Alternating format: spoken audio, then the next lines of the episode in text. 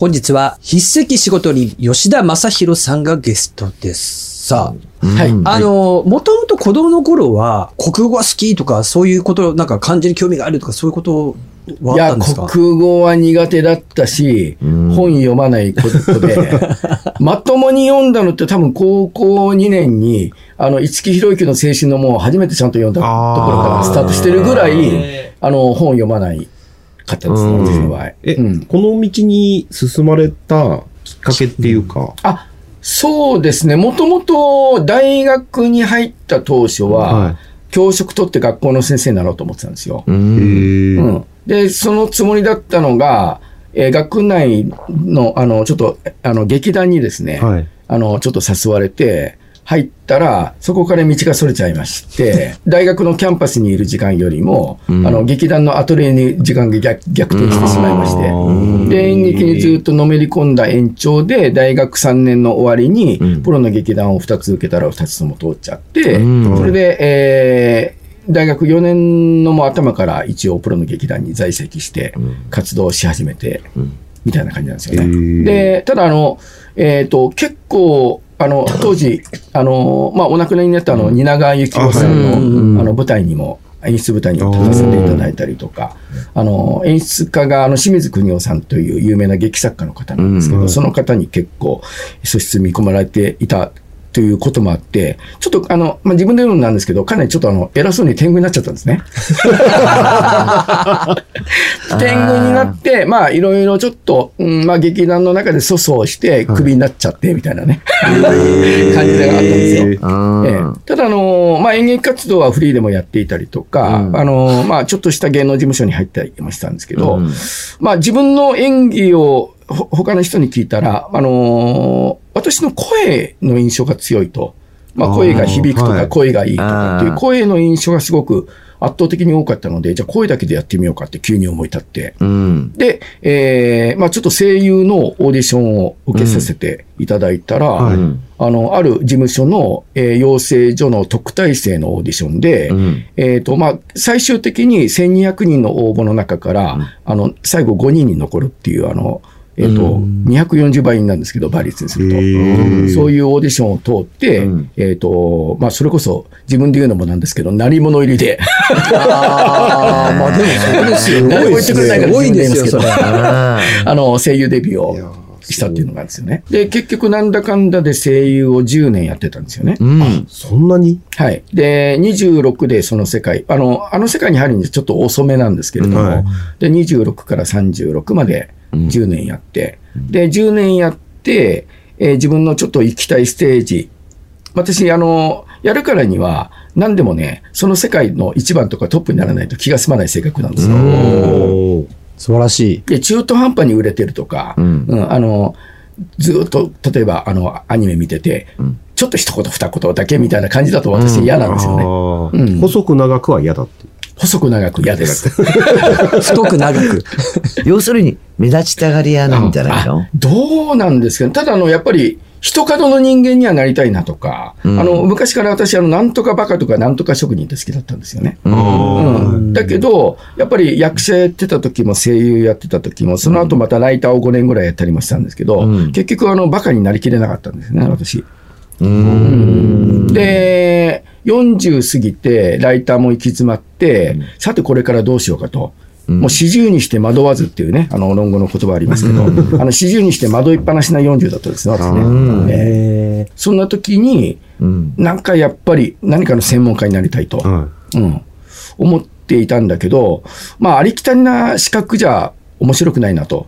ただでさえ破天荒な生き方してきてるので、それまで。うん。で、えーと思って、えーと、あるテレビを見たときに、その筆跡診断士という今の私の資格ですけれど、それがテレビでちょっと紹介されていたことがあったんですよね。ーで、それを見て、あ、文字から人間性がこんなに分かるって面白い仕事あんだと。そうね。うんで、そもそも私も役者やって声優やっていた時は、文字で書かれたものを自分の体や声で表現したりとか、ライターもあの5年やってたんですけど、まあ、文字であの何かを表現したりとか、うん。まあ、文字とずっと向向き合う仕事をしてきた、うん。そのあの向き合ってきた文字が人間性を表してこんな面白いのみたいなところから入ったんですよね。え思考がこう違うよね私たちとね。うん。その、生き、生く思考性っていうか。ああ、うんまあ、私、基本的に性格天の弱なので、うんあの、右へ習いとか、あの、流行りとかに乗らないタイプなんですよね。うん。ええだからみんなが行かない方向に行く。あついつい、そこでつまずいても何しても、そっちの方向に。あ、そうですね。うんはい。あの、行きたいところなんですよね。で、その勉強を始めて何年ぐらいで？あ、えっとね、2010年に、そはいのさっき、あの、話した日本筆跡診断士協会。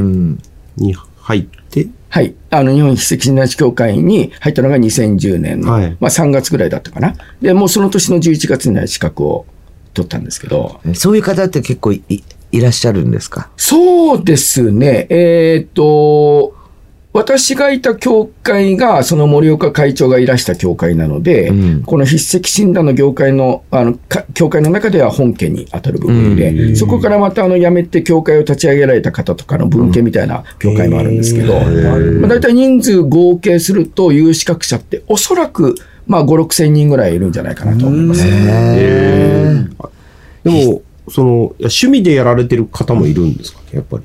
あ、もちろんそうですね。はい。あの、趣味でやったりとか、まあ、うん基本的に、えっ、と、筆跡診断だけで、まあ、生活していくっていうのはかなり困難な部分もありますので、うん、何かの、えっ、と、書家さんで、はいあの、筆跡診断と組み合わせて、うんあの、書道教室をやられたりとか、あうんあと、コーチングと組み合わせてやったりとかっていう方はいたりもしますね。へえ。書道家さんなんてやっぱりあれは一つの作品、作品っていうかもう重いじゃない。うんはい。あれたちも全部こうやって筆跡鑑定すると、はい。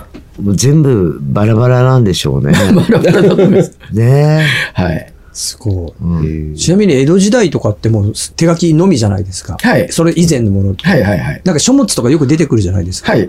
ああいうのって診断できるんですか？あ、もちろん。あのーへ今は、はいまあそういうボールペンとか硬筆、硬いペンですね。うん硬筆で、あの、文字を書く文化なので、うんあの、硬筆で見るんですけど、昔は硬筆がなくて毛筆しかない。ねうん筆しかないので、あの、ただそこの、あの、文化に沿った、あのーもの、えっ、と、筆記用具で書いた、あの、ものっていうのも、やっぱり人間性を表すところがあるので。よくほら、何でも鑑定団。ああ、はいはい。うんで、あこれはな何かの直筆とか、言語が出てきたとはか、これは西郷隆盛かなはいこれは本物ですとかっつってはいはいはい。何書いたら全然読めないですけどうん、やっぱりこう文字にすごく特徴がはい。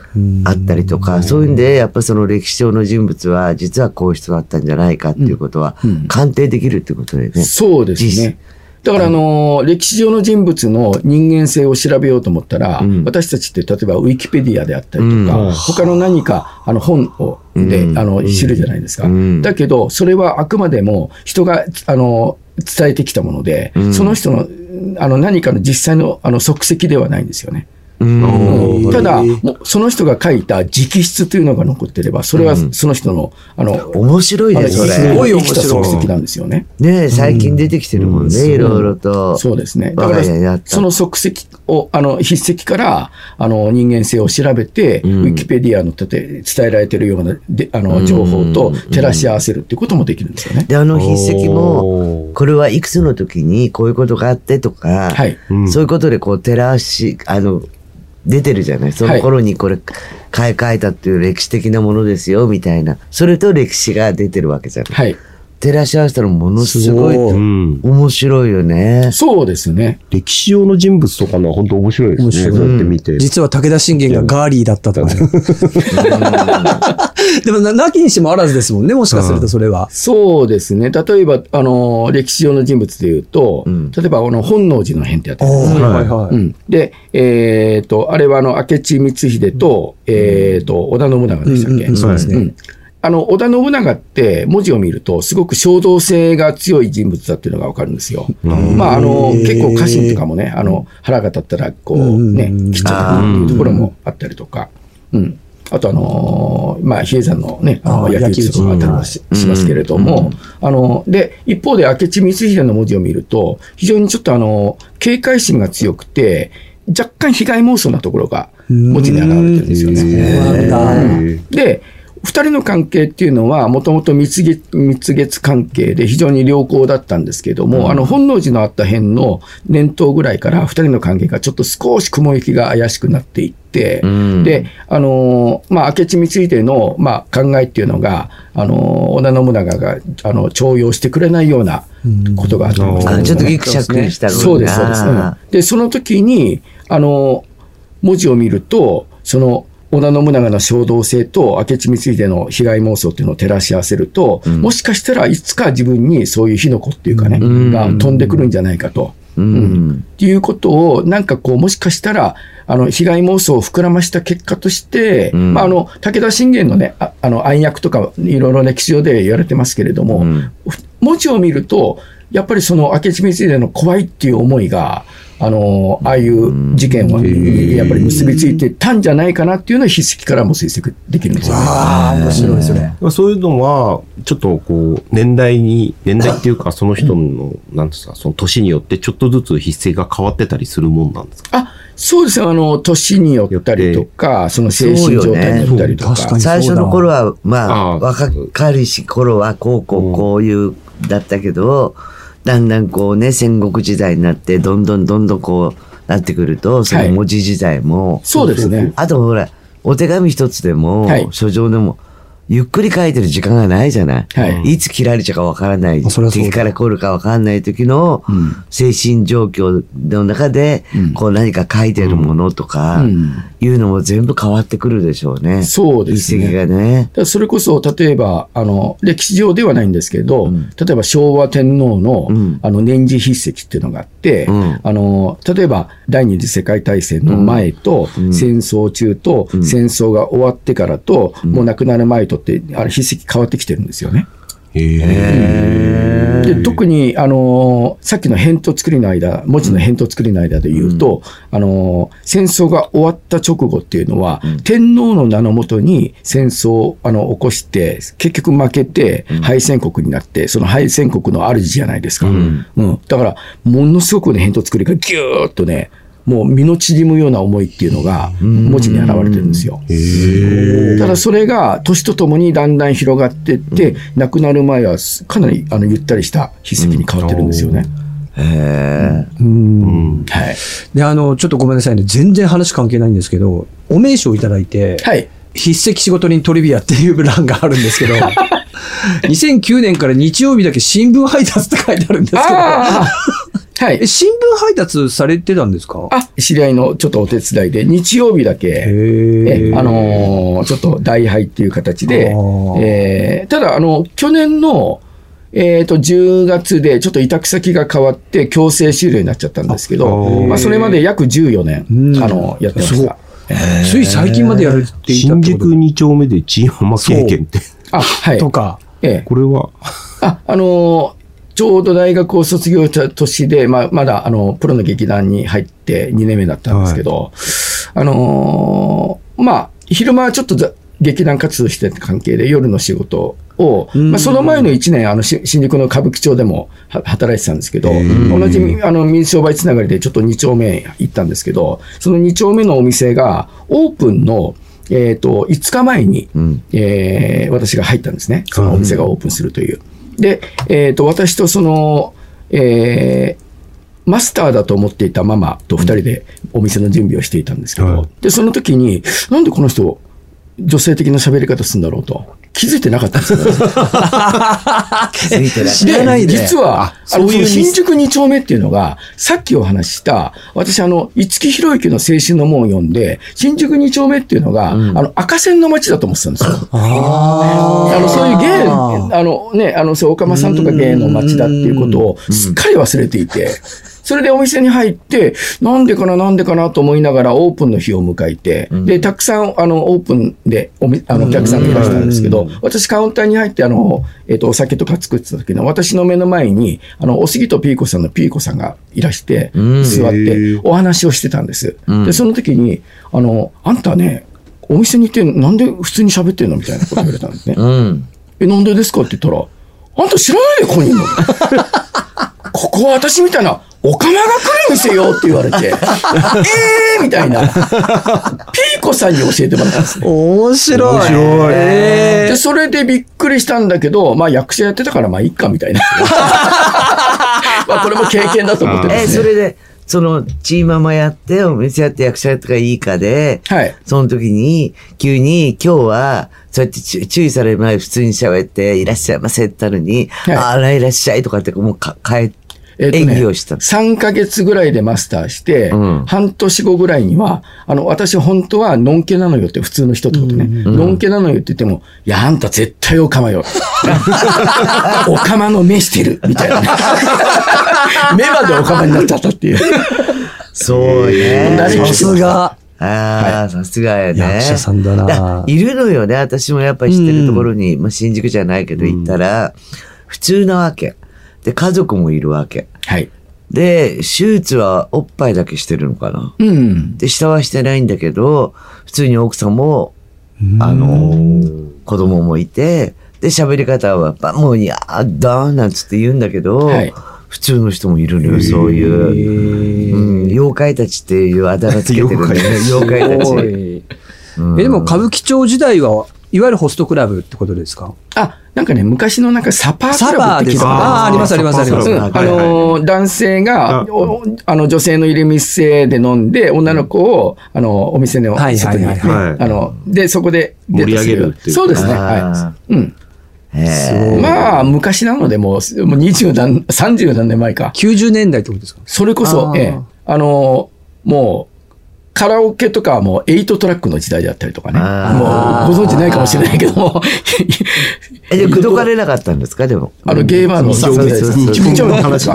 2 丁目の時は口説かれもしたし、あの、ちょっと危ない目にも遭いました。え危ない目に。ええただ、ミサオは守りました。おーなるほどね。なかなか、できない経験よね。山できの本当に海線山線といいますかね、様々な経験をされているなという。もうしなくてもいい経験もたくさんしてます。はい。さそんな吉田さんですけども、なんか筆跡を鑑定したい、あの、してほしいっていう方がいらっしゃった場合って個別にはやられている。あ、もちろん。うんはい。どうすればいいですか、あのそういう方は筆跡仕事人で検索していただいて、うんえー私のホームページに、はいあの、受付の、あの、申し込みの窓口がありますので、ーあそちらの方からご連絡それが一番早いということですね。そうですね。はい。うん吉田正宏で、もう普通にひらがな検索でも何番目が出ていらっしゃると思うんですけど、吉田はあの草冠の方角の方で吉ですね。あ、そうですね。で、田んぼのだら吉田で正宏がカタカナとはい。いうことで、こちら検索いただくとホームページがあると。はい、そうですね。こちらからぜひ筆跡を鑑定してくれと。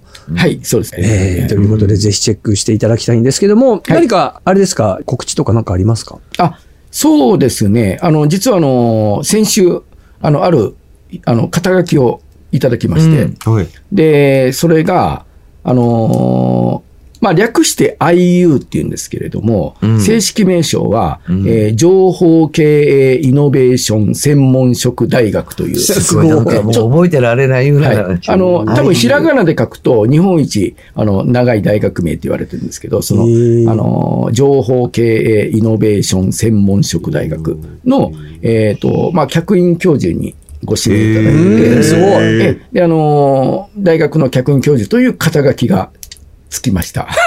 教え、教えるんですか？えっと、まあ、具体的にはこれからどうしていくかっていうことは、また大学側とちょっと相談するんですけれども、一応まあ、最近にちょっと肩書きだけいただいて、で、何を教えるんですか？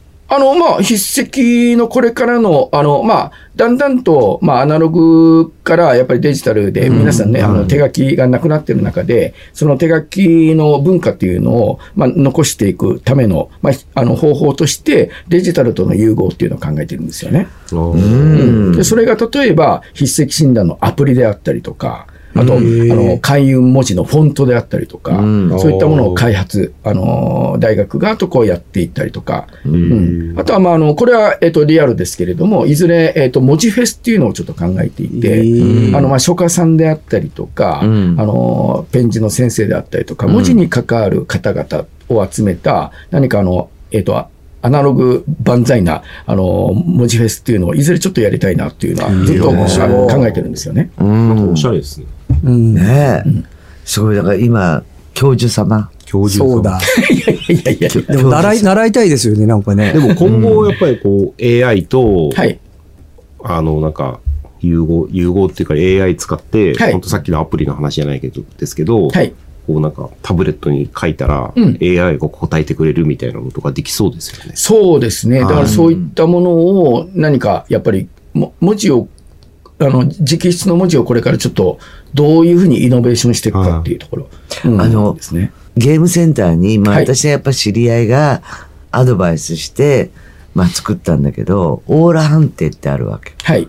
で、こうなんか手をかざすと、とかそのオーラがなんかそこに映って、あなたの今のオーラは何色ですと。うん。で、こうこうこうじゃないけど、そういうゲームじゃないけど、そこにこう字をね、まず書いてみてくださいと。うん。そうするとそれによって、あなたの性格こうこうこうで、これからこういうトラブルに見舞われるかもしれないけども、こうこうこう気をつけてくださいとか、そういうのも一つあるかもしれない。うん。そっちの方が分かって、そうですね。手でこうやってオーラを見るよりは、字を書くと、わかりやすいそこに鑑定いたしますっていうアプリを作って、そうすると、いいアドバイス。だからそれ、それこそ、さっきの男と女じゃないけど、私たち相性どうでしょうっつって、はい。先に男の人が書いて、次女の人が、あなたたちはお付き合いしても1年でお貸ししますとか、なんかね、ええそういうのとか、なんかこういうとこを選んで、そうですね。あの、デートをするとうん、二、人は一層仲良くなりますとかね。うんなんかそういうのも、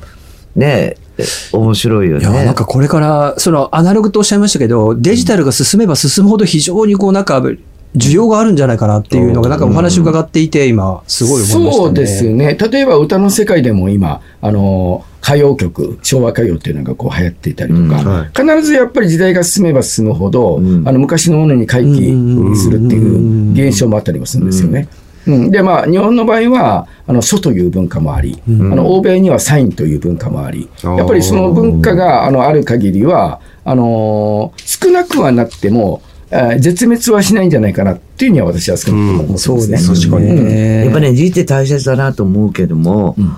あの、まあ、字を書くっていう、もう今みんな書かなくなってるけど、やっぱ最低限どっかギャラリー行ってもお名前どうぞとか、葬式に行ってもね、書きますもんね。書かなきゃ、あの、結婚式行っても必ず書いたりする役所とかでもなんか書きますもんね。うん。そうですね。だから、うん。もう最低限絶対あるはあるのよね。どうせ書くなら開運しながらがいいですもんね。うん。そうですね。私、あの、その文化の担い手として、残すっていうのもやっぱり大事なんですけあど、ー。それを生かす、あの、形を変えて生かす方向にしたいんですよね。素晴らしい。その意味で、この大学のイノベーションっていうやっぱり考え方とすごく合うところがあって、うんうんまあ、あの今後はこのああた、まあ、教育方面とかで、んまあ、いろいろ打って出たいところはあるんですよね。子供の文字から、例えばあのいじめとか不登校とかのサインも見破れたりもするし、おあの大学生にあの、例えば就職する時のあの自分の適性とかを文字で見れたりも、だからそうすると、うまくあの企業とのマッチングもできたりもするので。そうよね。筆跡でこう見たときに、アドバイスもね、はいすごくできるもんね。そうですね。はい。うん。でもこうなんか字を書くにあたって、まあちょっと筆跡と関係あるかわかんないんですけど、はいこうちょっと綺麗に見せるコツとかってあるんですか？あ、えっ、とね、それは、えー少しあの、まあ、筆跡診断とはずれるんですけれども、あの、そういった、えっ、と、綺麗に見せるコツっていうのはいくつかあります。うん。まあ、大学で講演するときとかは、筆跡診断以外で、あの、まあ、履歴書に綺麗な文字を書くための、ちょっとコツみたいなものも教えたりもしてます。はい。さあ、あっという間にお時間が来てしまいましてですね、えー吉田さんにはまた来週様々な角度から深いお話を聞いて掘り出していこうかなと思いますので、また吉田さん来週もよろしくお願いします。はい。よろしくお願いします。よろしくお願いします。一曲リクエスト曲を吉田さんの方から聞きながらお別れしたいんですけど、はい。何かリクエスト曲ありますか？あ、はい、あのー今日の話にも出たんですけど、えっ、と、昔こちらの東京 FM のうん方で、えっ、と、一緒に番組をやっていた、あのーリリのドリームエンタメラボっていう番組の、えーまあ、メイン MC だったリリっていうシンガーの子がいるんですね。はいうんで、そのリリの曲で、えーセンチメンタル銀座という曲ですね。はい。センチメンタル銀座を聞きながらのじゃあお別れとさせていただきます。はい。また来週もよろしくお願いいたします。ありがとうございました。はいありがとうございました。はい、ありがとうございましさあた。ケーススタジオここまでのお相手は、ケイちゃんと、佐太郎でした。また来週。